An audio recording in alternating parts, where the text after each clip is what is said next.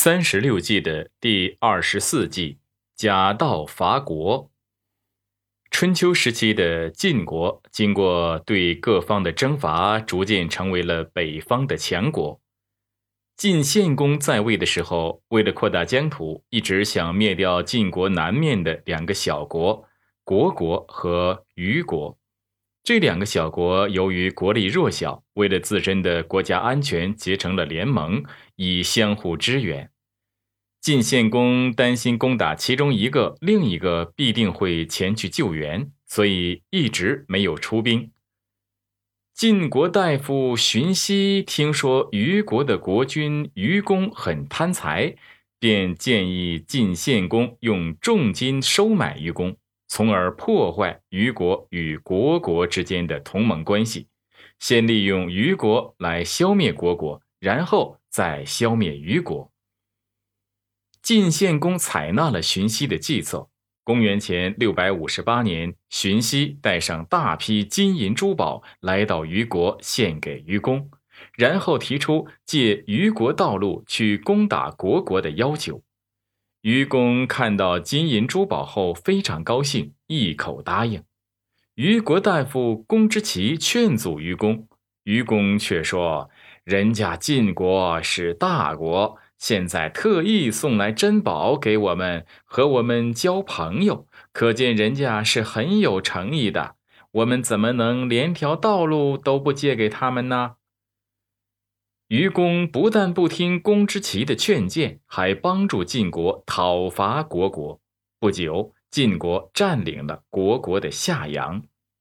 三年后，晋献公又派人带着大批珠宝来到虞国，请求借道讨伐虢国。公之奇又一次劝谏愚公说：“晋国再次借道讨伐虢国，臣以为晋国的目的不单单是灭掉虢国。”他们肯定还想灭掉虞国，如果虢国被消灭，虞国也就危险了。公之奇还用唇亡齿寒的道理来告诫愚公要提防晋国，但是愚公财迷心窍，执迷不悟，以为虢国和晋国同宗，都是姬姓国，晋国不会害虞国，所以愚公执意借道给晋国。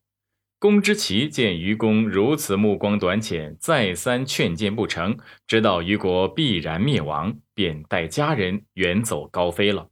公元前六百五十五年，晋献公再次指挥军队穿过虞国，攻打虢国。在虞国军队的引导下，晋军很快杀进毫无准备的虢国都城，消灭了虢国。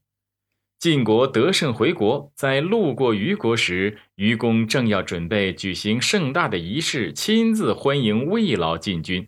然而，他没有想到，晋军突然向虞国发起进攻，活捉了虞公，又攻下了虞国的都城，轻而易举地灭掉了虞国。这一计假道伐国。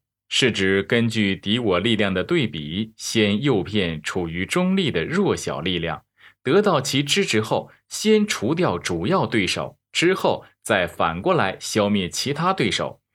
这是各个击破的策略。在消灭主要对手之后，这些孤立的弱小力量就不足为惧了。